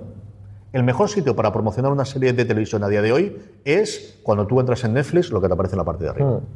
No hay mejor sitio para asegurar que a ti te van a vender 10, 20 millones de personas que asegurar que tu título, tu nueva serie, especialmente un viernes, que se hacen los estrenos nuevos en Netflix, y ya la gente estamos acostumbrados, el viernes por la noche tú puedas poner tu nueva serie, los nuevos episodios de La Casa de Papel el viernes pasado te aparezcan allí es una profecía autocumplida. Al final, algunas series de Netflix tienen éxito porque Netflix se empeña en que tiene éxito porque está utilizando el mejor sitio de publicidad que existe de verdad a nivel de mundial, que es la home de Netflix. Ese de entro al botón y, uy, ¿y esto qué es? Y le doy. Porque además ahora te sale animado. Si no le das a nada en tres segundos, se directamente te sale a vídeos y se empieza a reproducir, ¿no? O sea, aunque quieras o no, lo vas a ver. A partir de ahí, todos hemos visto la publicidad. Aquí en Elche, en Alicante, yo no os digo nada en Madrid, que Madrid además está pensado para ya no solamente la gente que pasa por Colón o que pasa por Gran Vía o que pase por la Puerta del Sol, sino además que esa gente le haga foto y lo comparte en redes sociales, la barra basada que hacen con Narcos o ahora la que han puesto con Jesús Gil, la gente de HBO con, con El Pionero, lo que sea. Está pensado para eso, está pensado porque sí pasa mucha gente, pero además mucha gente le va a hacer fotos y lo va a compartir en redes sociales, especialmente en Instagram a día de hoy, ¿no? Dicho todo eso, de repente te llega un Chernobyl a mí la jefa de prensa, cuando tuvimos la última reunión que fuimos con HBO y fuimos ahí a hablar, le pedimos, bueno, danos algo, pues siempre tenemos alguna cosa de merchandising, podemos sortear lo que dan nosotros, danos algo de Chernobyl. Y dijo, no tenemos nada. Es que no hacíamos campaña de Chernobyl. La campaña fuerte de HBO de este trimestre era Big Little Lies, la segunda temporada, que acabó anoche, y eh, Euforia, la serie juvenil que tiene, que está renovada por la segunda temporada. O sea, a ellos, que mira que están en ello, que sabían la serie que tenían, que lo saben de verdad hace siete meses. Yo recuerdo que nosotros nos presentaron a Hablaron bien de Chernobyl en la presentación de Navidad, les pilló totalmente con el bien cambiado, igual que a todos nosotros, y el fenómeno boca a oreja, por mucha campaña publicitaria, por mucho que todo esté medido, por mucho que hay, sigue existiendo. Gracias a Dios sigue existiendo y permite, mucho menos evidentemente en otras circunstancias, pero todavía que cuando hay una serie de calidad o una serie en la que se frenora ese, ese fenómeno, ¿no? De, igual que contabas tú con el FEIA, ¿no? Algo hay que de repente todo Dios estamos hablando sobre esa serie. Y por último y, más, y principal es el contenido exclusivo. A diferencia de la música, en el que eso no existe y no se ha podido hacer, a diferencia de las noticias, que quitando alguna cosa de negocios, en el momento que se publica una noticia, todo Dios la puede copiar automáticamente, en las audiovisuales, el poder tener un contenido propio es lo que mueve a todo el mundo. Lo que ha cambiado ahora es que la gente no quiere venderle a Netflix su contenido original porque cree que a la larga, lo que os decía al principio, puedo montar una plataforma y ganar a la larga mucho más dinero del que me está pagando Netflix. Ha pasado con Disney. Disney está palmando dinero a puertas con haber cancelado la, la compra de Netflix. Netflix estaba pagando en torno a 300, 400 millones anuales por la, suscripción que tenía. La eh, Friends, que la ha retirado ahora HBO, había pagado Netflix el último año 80 o 100 millones de dólares por ello. el hecho de que tú eso no esté catálogo de Netflix hace que haya un agujero de esa cantidad de dinero. ¿Por qué? Porque piensas que a la larga vas a poder conseguirlo. Y esa es la gran duda. ¿Realmente todo el mundo va a poder jugar? Yo creo que no. Yo creo que lo que sí va a ocurrir es que de 3 a 5 años, que es como, y Pedro sabe mucho más que yo de esto, cómo se hacen los planes en las grandes empresas, de esta es la partida que vamos a hacer, es más grande o más pequeña, estos son los recursos que vamos a hacer, y tienes un proyecto a 3 años, en 3 años evaluamos, creo que dentro de 3 o 5 años vamos a tener muchas de estas que van a caer. Claro, tú haces un mapa de ruta, pero luego te puede descuadrar cosas como Chernobyl, que yo creo que tienen que tener un cuadro de mandos enorme. Tú haces un mapa de ruta con un buffer. Mapa de ruta al 80%, casi al 80% estoy seguro de que quiero esto pero ese 20% es, ¡guau! ¿Y qué pasa aquí? Porque, y si de repente, pues no sé, pues sale un Chernóbil o te sale un producto revolucionario y eh, descubrimos las pantallas holográficas, pues ese es el hueco que tenemos que cubrir. Y ese mapa de ruta siempre es variable porque se tiene que adecuar al mundo, al mundo, que, al mundo actual. Eh, por mucho que esté escrito, por mucho que esté pensado, eso eh, va a cambiar seguramente en el futuro y, de hecho, los bandazos que muchas veces pensamos que dan las grandes empresas, es más que un bandazo, es la consecución de un mapa de ruta que está virando ligeramente hacia donde está llegando un poco la, masa social. ¿Quién ganará y quién perderá esto? Pues vamos a ver. Yo creo que aquí lo primero es las comparaciones de ganar y perder se están haciendo pues igual que se hicieron con el iPhone. De cada vez teléfono nuevo que había en su momento era algo que iba a matar el iPhone. No, no tienes que matarlo. Es decir, al final, mercado hay para todos y tienes tienes dos grandes sistemas operativos que se han consolidado al final y eso, pues teníamos dudas si serían dos o si eran tres, pero han sido dos y dentro de Android tenemos una amalgama y Huawei no existía hace cinco años, ahora sí, y Samsung ha tenido sus vaivenes y hay marcas que surgen y desaparecen y surgen y desaparecen. Yo no creo que esto sea unos intocables en el que solamente quede uno. O sea, yo, perdóname, un, un eh, Highlander, se me ha ido el nombre en español, es los, inmortales. los Inmortales en el que solo quede uno. Que es como se está planteando todo. Es decir, no, Disney va a acabar con Netflix va a acabar, va a acabar, es un poquito cafre. ¿no? Siempre ha habido cosas killer. Los iPod killer también existían. Todos. al final... Pero todo se está planteando esa forma de solo quedará uno. Yo creo que no. Yo creo que va a haber más de uno. Creo que la gran duda, como os decía antes, es cuántos son. Yo, si tuviese que funcionar, yo pensaría entre tres y cuatro. Yo creo que es muy complicado que no funcione bien Netflix en los próximos cinco años y que no funcione Disney como canales independientes. Y yo creo que a partir de ahí sí que todo lo demás tiene que ser plataformas. Mm. Yo creo que Amazon y Apple pueden funcionar y la gran movida es qué ocurre con todos los demás. Yo creo que todos los demás se tienen que integrar dentro de lo que le ofrece Apple o lo que ofrece Amazon. Seguirán funcionando con su Movistar, seguirán funcionando con su Vodafone, pero yo no creo que un Fox pueda lanzar su canal independiente. Yo no, creo que nadie más pueda hacer. Yo creo que tendremos dos grandes bloques monotemáticos o de suscripción individual que veremos si se integran dentro de Amazon y de Apple, que no lo sé, que son Netflix y, Disney, Netflix hasta ahora se ha reducido. O sea, Netflix sigue sin estar dentro de Apple TV, sigue estar sin, estar como canal dentro de Amazon. Disney queda la duda. Nosotros estábamos muy convencidos de que entraría, pero a día de hoy no lo sabemos. Disney es que tiene, Apple tiene muchas, eh, es, bueno, es accionista de, Disney, está dentro de Disney. Steve Jobs fue uno, estaba en la mesa de, de directores. Steve Jobs era el accionista individual más importante porque vendió Pixar a Disney y era el accionista, ahora es la viuda de Steve Jobs la que tiene la mayor. Es que este tío le decidieron de Apple y montó Pixar. O sea, tampoco es que se aburriera mucho por el camino, pero bueno, que tiene. Hay, está, hay un tejido bastante cercano y yo creo que seguro que la gente de Disney Plus, si tiene que negociar con alguien, va a negociar con Apple porque además sabe que todas las miradas de calidad un poco van a ir hacia este nuevo servicio. O sea, que yo creo que ahí sí que se acabará viendo algo, pero yo no creo que lo desvelen tan pronto. Yo ni siquiera creo que lo digan este año. Este año es el momento de lanzar los Apple Originals y el año que viene decir, oye, y Disney también lo vais a tener con nosotros si contratáis el paquete a este bonito precio. Y eso es lo que nos falta por ver. Entonces, yo mm, a 3, 4, 5 años vista lo que veo es, va a haber un mundo... A mí esto más que Star Wars me recuerda mucho a las guerras de la cola, que los americanos también le da mucho que las, guerras que a partir de los años 60, 70, sobre todo con el puje de Pepsi, tienen con Coca-Cola. Y es que Pepsi va a acabar con Coca-Cola, no Coca-Cola va a acabar con Pepsi.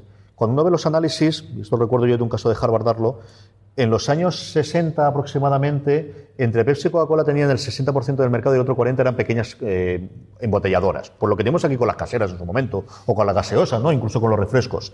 Eh, mucha embotelladora local, en ese caso de los estados, zonales, por comarcas, por localidades. Y la guerra de la cola, de echarse los trastos en la cabeza y de hacer la inversión publicitaria entre Pepsi y Coca-Cola, lo que hizo es que más o menos la relación de fuerzas de ellos fue subiendo, Pepsi tuvo un momento casi en alcanza cuando fue la New Coke, luego cayó y tal. Fue exactamente igual. La diferencia es que ahora, en vez de controlar el 60% del mercado, controlar el 90% del mercado. Y todas las pequeñitas, las grandes perdedoras no habían sido ni Coca-Cola ni Pepsi, que más o menos se mantenían. Yo no creo que vaya a haber una guerra encarnizada, me explicarme, entre Netflix y, y Disney. Yo creo que entre ellas dos se van a entender muy bien, porque lo que quieren es. Mantenerse. Estas dos suscripciones las quieren. Igual que las editoriales, es decir, es que lo normal es. eh, sí, me compro un libro a mí, no me va a comprar el otro. No, no, lo normal es que si alguien compra un libro, compre más de un libro. El problema es alguien que no compra el libro. Yo creo que estamos mucho más en el. Lo normal es que si alguien tiene una suscripción, a corto plazo va a tener más de una suscripción. Lo que tenemos que hacer es acostumbrar a la gente o darle un incentivo lo suficientemente grande a la gente para que pague por contenido audiovisual. Y luego ya, a 3, 4, 5 años vista, nos pelearemos de si la suscripción es de Disney, de Disney o de Netflix. Yo creo que a día de hoy va a ser mucho más la carrera de vamos a convencerlos para hacerlo y vamos a ver si tres o cuatro de estas que puedan hacerlo. Pero los pequeños yo creo que lo van a pasar mal. Sí, además que si entre ellas se integran, tened en cuenta que cuando toca ver una serie en Netflix o en Disney, si estáis integrados en la misma plataforma lo que sea, te va a decir, oye, tú has visto esta serie en Disney, pues a lo mejor te gusta estar en Netflix, que ahora mismo es impensable que, que Netflix te recomiende una serie de otra plataforma. Con lo que eso lo podríamos ver, por ejemplo, en el, en el, en el Apple TV cuando se integren como agregador. Y terminando, porque al final nos hemos hablado mucho más y queremos dejar tiempo para preguntas. Por cierto, y pensando si tenéis preguntas para, para levantarnos, que no quede fatal el que digamos preguntas y luego no tengamos nada. ¿Cómo está la cosa en España? La España la cosa está más o menos, como hemos comentado, con alguna corrección, ¿no? Y es de dónde venimos y qué papel tienen. Al final, Aquí la primera gran duda es si siguen existiendo en mercados nacionales como tales, y en el caso español yo creo que sí, y que tengan su idiosincrasia eh, particular. Aquí tenemos algo como Movistar Plus, con el peso que tiene Movistar Plus, que ha decidido meterse también en el contenido eh, de, producción, de ficción propia, aparte de mantener los derechos del fútbol, a ver durante cuánto tiempo lo pueden hacer y pagar la cantidad de dinero que están pagando. Que Netflix ha venido para quedarse, yo creo que eso sí que comentábamos, ya no estamos hablando del caso estadounidense, sino aquí. Y luego tenemos un peso grandísimo de las cadenas en abierto, del que al final tuvimos unas cadenas privadas que eran varias más una TDT más unas televisiones locales, las locales fueron barridas del peso importante, las autonómicas pues depende de la zona, con sus pesos fundamentalmente en Cataluña siempre, hasta cierto punto Andalucía y Madrid y el País Vasco, y aquí con el nuevo experimento de Apunt, a ver cómo funciona, pero luego lo que tenemos al final son dos grandes grupos conglomerados, uno a través de A3 Media y otro Mediaset, que han logrado tener ya no Telecinco y Antena 3, sino que tenemos dos canales en abierto dentro de TDT y otros cinco o seis eh, temáticos que conforman esos verdaderos grupos. Aquí la estrategia es bastante diferente entre una y otra. Mientras A3 Media Studios, yo creo que con un hartazgo lógico y un cabreo también interesante de que dos de sus éxitos que ellos habían criado, por un lado Paquita Salas, que ellos lo hicieron para un canal suyo llamado Fluxer, de repente es una de las banderas de Netflix y sobre todo y especialmente La Casa de Papel, que es una serie que a ellos le funcionó relativamente. Tampoco nos pasemos, es decir, el tiempo entre costuras le funcionó muchísimo mejor, muchísimo, muchísimo mejor. Velvet exactamente igual, las series de época le funcionaron. Pero que una casa de papel se haya convertido no en la bandera de la producción española, en la bandera de producción de Netflix. Es la gran estrella de Netflix. Fijaos el escaparate es- que ofrece Netflix. O es sea, decir, es tremendo. es el fenómeno de Chernobyl multiplicado, el boca a oreja que se produjo en Latinoamérica, en Estados Unidos y en absolutamente todo el mundo, el Money Heist, que es como se llama la casa de papel fuera, ha sido una cosa, de verdad, es el éxito hasta el punto de que es el que revoluciona la forma de la producción. Es decir, se empieza a producir en España para el mundo, que es una cosa que hasta ahora nunca habíamos tenido. Yo recuerdo la época hace 10 o 15 años hablando de, pero ¿por qué no se producen más cosas para venderlo en Latinoamérica o para venderlos en Europa? No, no, porque nos hemos empeñado que lo nuestro solo interesa a nosotros, que las cosas que hagamos en España solo interesan a los españoles. Bueno, pues ha llegado la casa de papel para demostrar que eso no es así. Igual que llegó Narcos previamente para demostrar que las cosas que pasaban en Colombia no eran interesantes solo para Colombia, sino que nos podían gustar a todo el mundo. ¿no?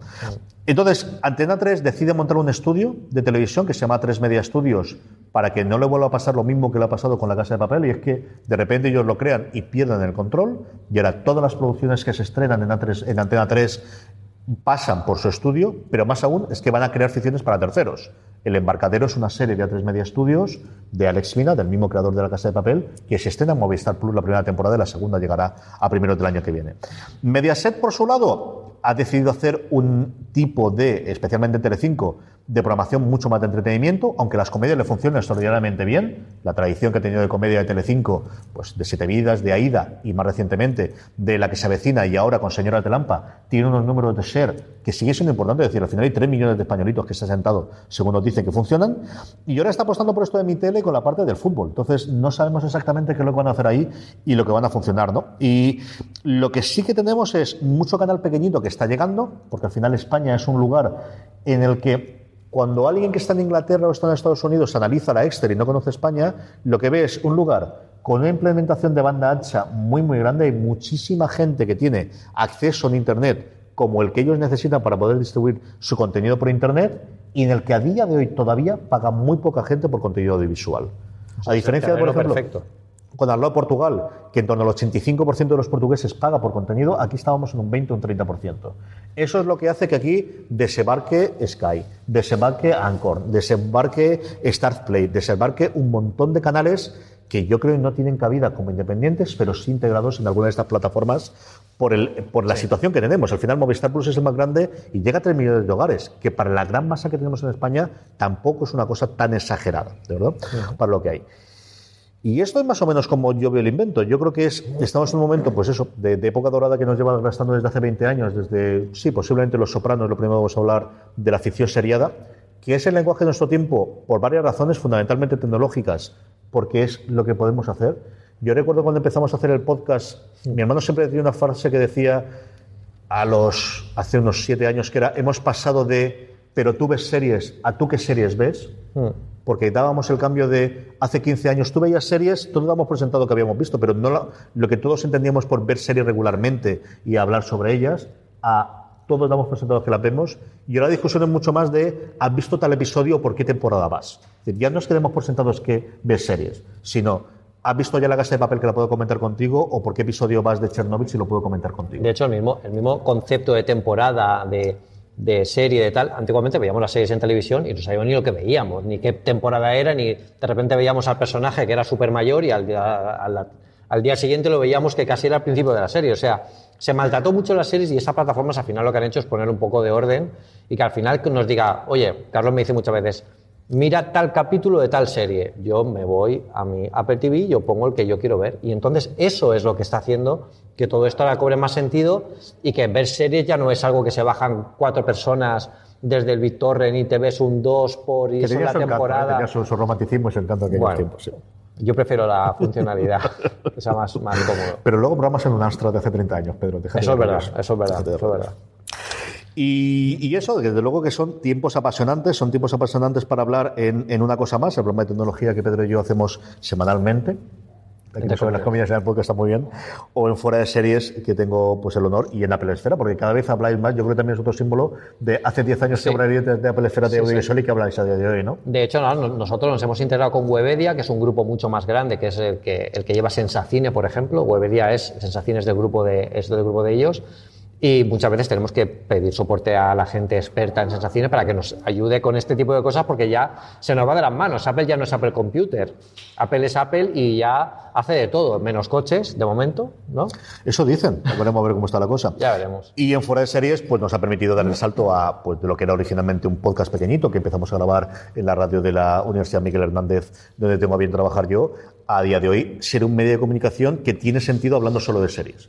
Era algo que hace 10 años, ¿cómo vas a tener un medio de comunicación hablando solo de series? No, hablarás también de cine, ¿no? Y hablarás de televisión en general. No, a día de hoy tiene cabida y de hecho tenemos muchas más noticias diarias y muchos más artículos y muchas más series y mucho más que en un cuerpo de redactores que honestamente yo creo que es el mejor que tenemos en cuanto a series exclusivo en España, en el que tenemos cinco personas a tiempo completo, más luego un 10, 12 colaboradores alrededor, no llegamos a dar contenido, no llegamos a cubrir todo lo que nos gustaría, ¿no?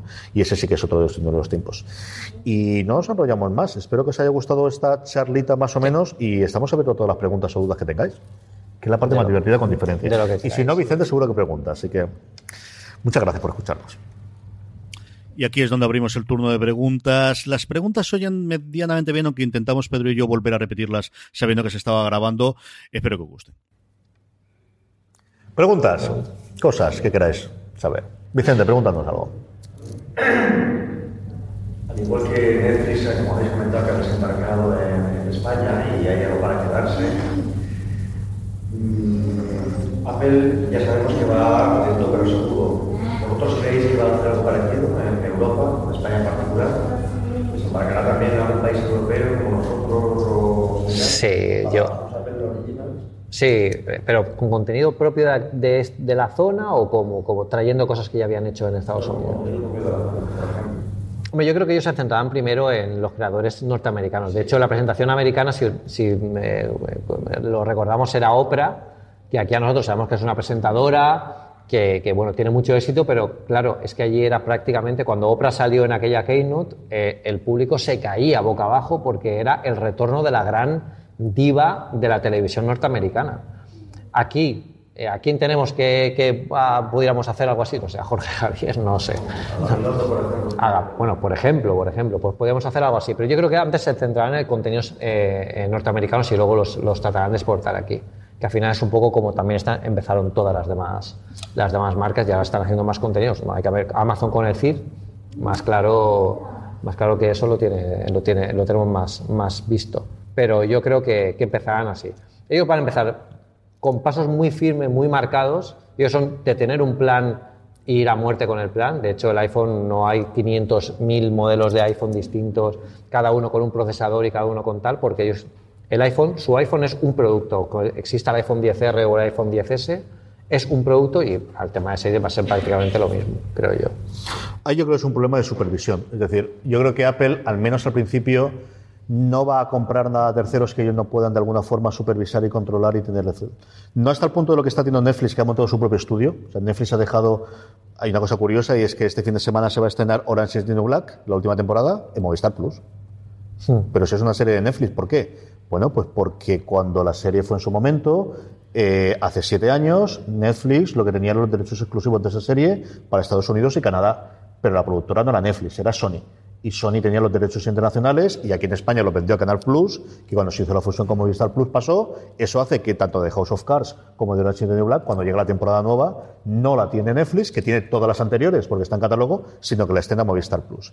Eso, al principio Netflix no podía tener todos esos derechos porque costaba mucho dinero. Conforme arrancó la máquina, decidieron que ese era el futuro nuevamente. Yo quiero el control total y absoluto del contenido. Eso ha ido cambiando con el tiempo y a día de hoy ya no es que quiera hacer eso, sino que ellos producen automáticamente. Son su productora, con coproducciones evidentemente si tienen, pero ahora la otra gran carrera armamentística, pero tampoco quería extenderme por ese lado, es el fichaje de los creativos. Pedro tomar alguno de los nombres. La gran diferencia que Apple es que no ha podido tener la exclusividad. JJ Adams, su estudio se abría ahora el contrato, se ha firmado por unos 500 millones de dólares la producción que va a tener en televisión y series a partir del año que viene. Algunos de ellos se venderán a Apple a través de Warner Bros. Pero la última carrera ya no son por actores, sino son por creadores.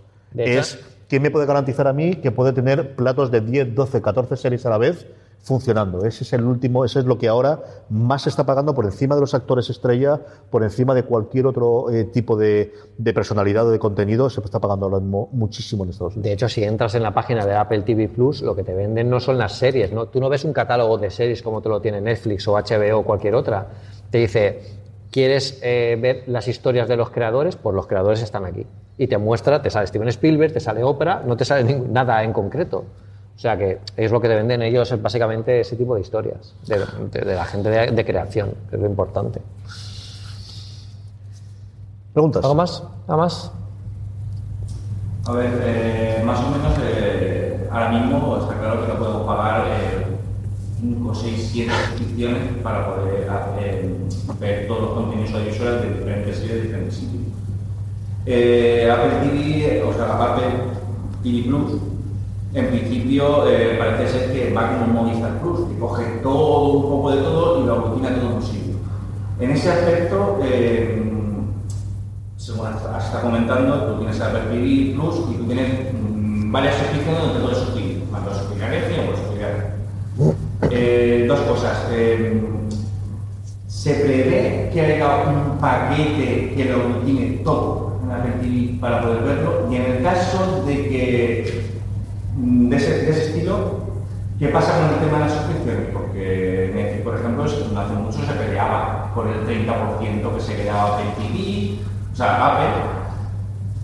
¿Qué pasará con eso? Porque claro, Netflix no estará de acuerdo en que te suscribas y encima te lleves el 30%. Prefiero tener mi aplicación y cobrar yo por mi, por mi parte. El tema de los paquetes en Apple TV Plus yo creo que es uno de los secretos mejores guardados de Cupertino junto con el coche y el iPhone 11. Eh, aquí ellos lo que quieren hacer es eh, dar un plan agresivo, aunque para ellos los precios mm, tampoco se van a, no van, a, no van a poner nada low cost, no van a sacar un servicio que te cueste 4 euros al, al mes, eso está clarísimo. Pero bueno, más o menos mantendré, yo creo que es en torno a los 9 dólares, aproximadamente como lo que tiene Netflix.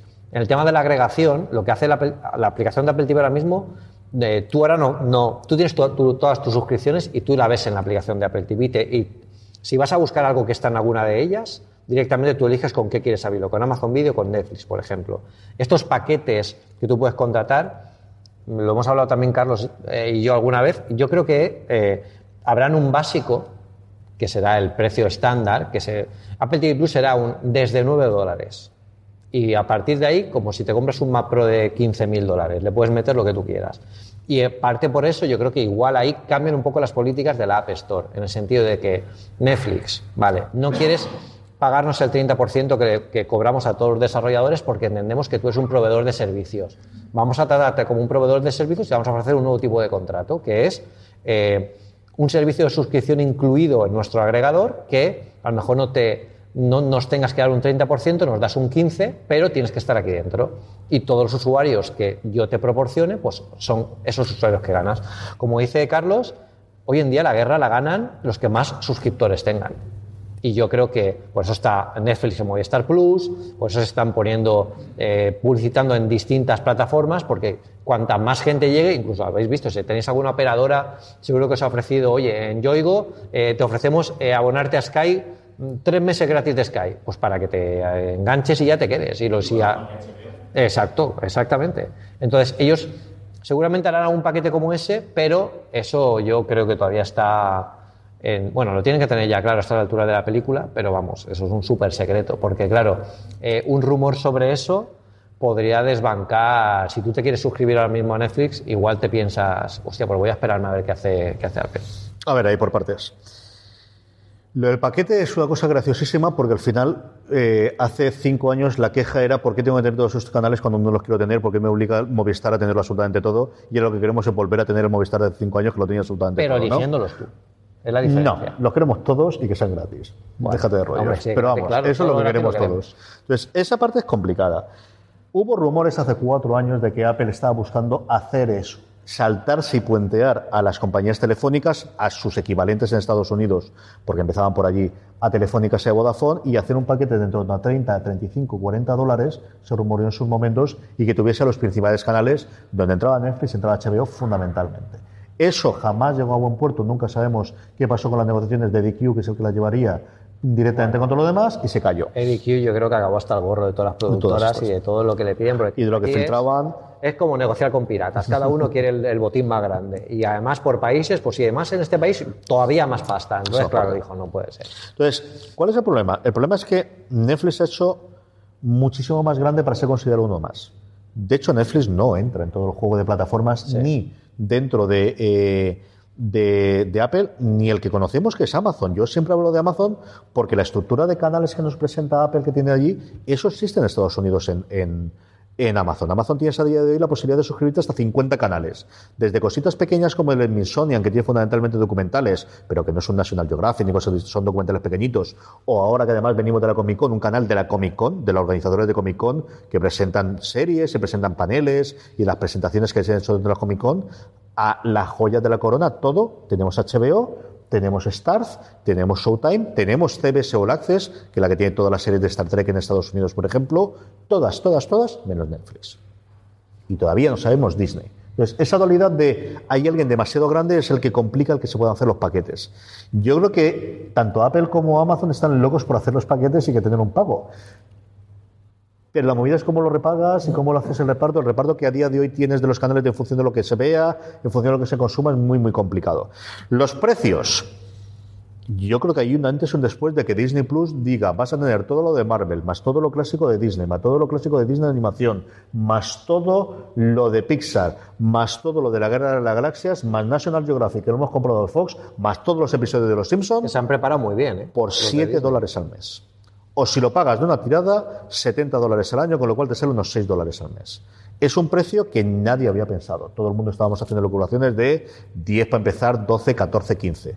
Entonces, claro, ahora es que HBO en Estados Unidos cuesta 15 dólares. Es que el formato barato que aquí cuesta 9 eu- 9,99 euros de Netflix, en Estados Unidos vale 11. Todas esas comparaciones a día de hoy es complicadísimo cuando tienes ese, es que el, el puñetero ratón nos da por 7 dólares todo este contenido. Entonces, yo creo que va a haber una caída de los precios a la baja. Yo creo que las Stars del mundo, los CBS o Access del mundo y todo lo demás, van, yo creo que va a ser complicadísimo que paguen más de 5 dólares a día de hoy, quitando HBO, que sigue teniendo ese marchamo. Y el resto vas a tener, pues eso, un conglomerado de me puedo suscribir por 3, 2 dólares, pues me hago Acorn porque me gustan las series británicas y Britbox, porque quiero ver las nuevas series británicas que salen del BBC. Te hablo de Estados Unidos que no tienen más, pero aquí no tendremos dentro de nada, ¿no? O tenemos estas, y yo creo que la tendencia, aquí han llegado dos canales después de, eh, uno antes y otro después, que fueron Acorn y eh, el programa Start Play por 5 euros, yo creo que ese va a ser el precio estándar, al menos este año, hasta que no llegue aquí Disney. Porque si de repente Disney te cuesta 5 euros o le va 5 euros, va a ser complicado. Yo creo que al final la comparativa aquí es criminal, ya no solamente porque no te lo puedas permitir, que hay cada uno con su bolsillo, sino porque ¿cómo voy a pagar 5 euros por esto cuando esto que me da todo esto de aquí me está costando 5 euros? Y esa parte mental de, igual que la de ¿cómo voy a hacer una suscripción más si ya tengo otras 6 suscripciones? Aunque tengas el dinero, aunque no sea problema para ti, esa rotura mental de es que ya tengo 6 son las dos. Por un lado es, no voy a gastarme más de 20, 25, 30, 35, 40, 50, cada uno el número que tenga, dinero en suscripciones audiovisuales, porque ya me suena lo mismo que estaba pagando antes a Telefónica y no quiero volver a pagarlo, a, y por otro lado, no voy a tener más de 8 porque estoy tirando el dinero porque ya no veo la, prácticamente nada de las demás, ¿cómo voy a suscribirme a 8? Yo creo que esas son las dos partes y la dualidad que vamos a tener a la vuelta de verano, que es cuando sabremos Cuando vengan los de grandes Disney. es cuando empezaremos a ver cómo se configura todo esto, porque ahora Netflix está muy cómodo, porque Netflix es Netflix y HBO pues es- es como el Netflix, es como la, la segunda cadena, ¿no? Que tenemos la primera y la segunda. Pues Netflix, eh, HBO es la segunda. Y ahora como cuando se empieza a mover todo esto, llega, empieza a llegar Apple, empieza a llegar Disney, algo tiene que pasar, porque no podemos estar así. Yo creo que al final llegará un poco en los servicios de agregación, que es en, en la rotura mental que dice él, de decir, oye, Pedro es mucho más convencido de los servicios de agregación. Sí. Yo creo que no. Yo no lo Bueno, tengo no, nada no claro. en el corto plazo, ¿eh? desde luego. En el corto claro. plazo seguro que no, porque todos van a querer sus cartas encima de la mesa y que, y que compren en su chiringuito. Pero a la larga yo creo que al final tendrá que llegar de alguna forma y Apple, por lo menos, esa agregación eh, tan intrínseca, tan, tan rara que ha hecho con el Apple TV, que tú, yo, yo eso lo dije a él. De hecho, estuve probando antes de, de hacer un podcast con él y digo, acabo de ver en Apple TV que me ha recomendado una serie en Netflix. O sea, que he podido ver una serie en Netflix desde el Apple TV, desde la, la, la- la aplicación de interfaz Apple TV. general. O sea, que me, me pareció alucinante porque digo, yo no sabía que esto lo iba a permitir. De hecho, no sé si lo permitieron o directamente Apple dijo. Yo creo que sí, la diferencia es que todos pensábamos que iba a tener todo el, el navegador base conjunto y no, lo que hace es lanzarte la aplicación, igual que si tenéis alguna Vodafone, a día de hoy tú tienes toda la integración con Pero hay una Netflix, pero te lanza. hay una diferencia que puedes buscar con Siri. Sí.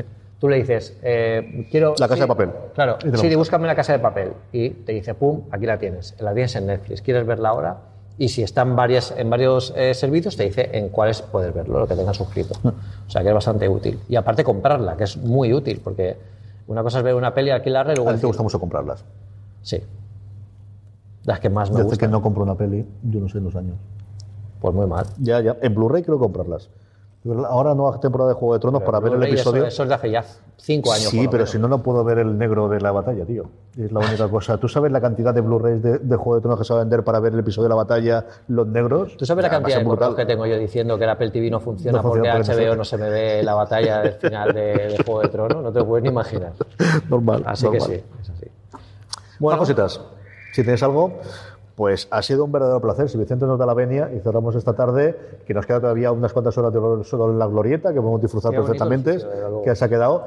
Muchas gracias por haber venido, por haber... Muchísimas gracias. aquellos que hayáis venido la primera vez, que veáis el precioso sitio que tiene la Fundación Caja Mediterráneo aquí en Glorieta. Tanto esto, que Vicente comparta un poquito también todas las actividades que se hacen, sobre todo el Cine Club, que yo creo que es algo de la gente que ha venido aquí. Y, y nada, todas las cosas, cosas que vamos a tener, incluido la charla de sobre de mañana. Vicente.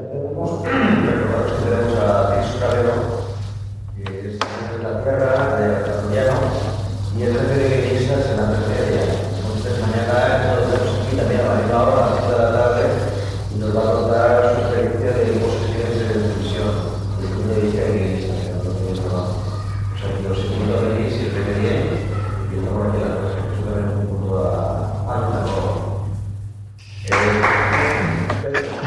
Estás loco por aburrirnos, dejando, dejando que no aplaudan. Yo no me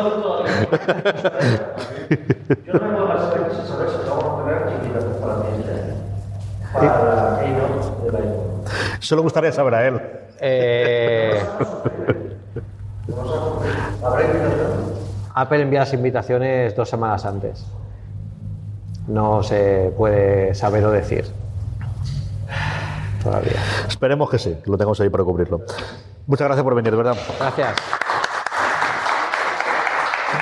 But there is one more thing. And we've managed to keep it secret. Se ha bien, ¿no? Bueno, pues Sí, cuando le he dado, pues se me ha olvidado darle. Es que se me ha olvidado darle tarde, menos mal que tenía este de respaldo. ¿En serio?